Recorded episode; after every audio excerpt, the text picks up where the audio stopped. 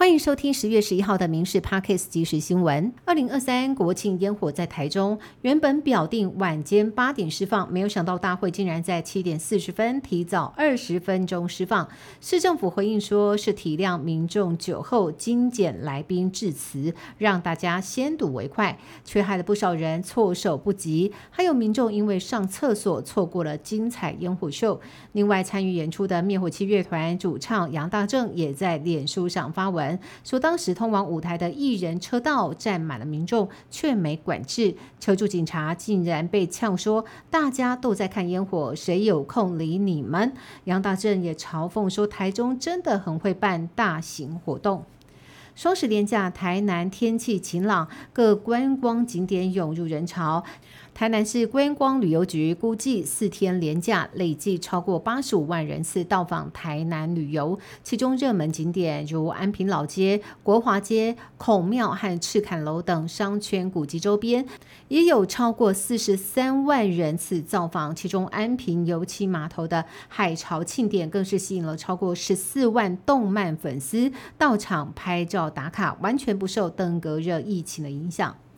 根据统计，过去十年，台湾总共有四十三位消防员殉职。为了保障消防人员安全，立委吴其明以及刘建国、林代华等人就在今天举行记者会，呼吁消防单位应该加强人员训练，增加灭火机器人，透过科技救灾，减少伤亡。就怕消防预算不足，影响救灾。立委们要求《毒物化学物质管理法》应该尽快完成三读，并且规划特别。预算，或者是纳入前瞻预算，将消防设备一次补足。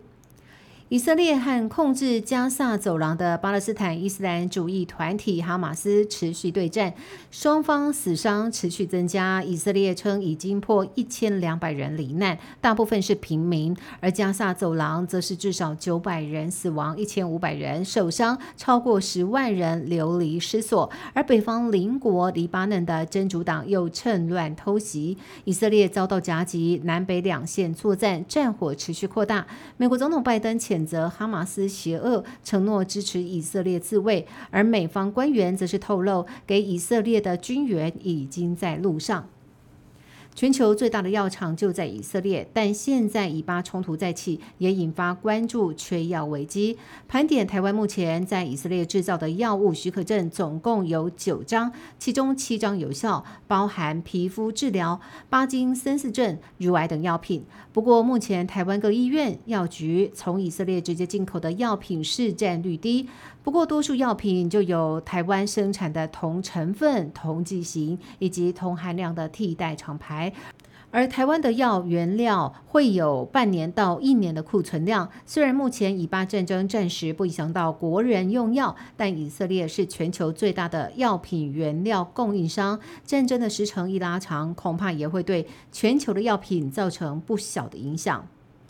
随着民众消费形态改变，全球外送员已经多达十四点五万人。不过，今天外送产业工会在立法院周边抗议，因为从九月二十五号开始，他们的外送基本费被大砍，第二单的费用有的竟然只剩下两块钱。朝野立委们也站出来声援。外送员也呼吁能够尽快有正院版本，让立法院三读通过。不过，外送平台业者目前也没有做出任何回应。外送员的薪水一天比一天低，他们站出来捍卫自己的权益。国内体育消息，统一师在昨天举办中华一番主题日，知名主持人徐乃麟因为神似动漫人物解师傅，受邀担任开球嘉宾。徐乃麟也穿上了和漫画一模一样的角色服装，在球场上开出好球。不过，做客的桃园队在这场比赛火力全开，朱玉贤三分炮先取得点。桃园队打出气势，中场桃园一共敲出了五支全垒打，最后以十三比五拿下国庆日的胜利。以上新闻由民事新闻部制作，感谢您的收听。更多新闻内容也请上民事新闻官网搜寻。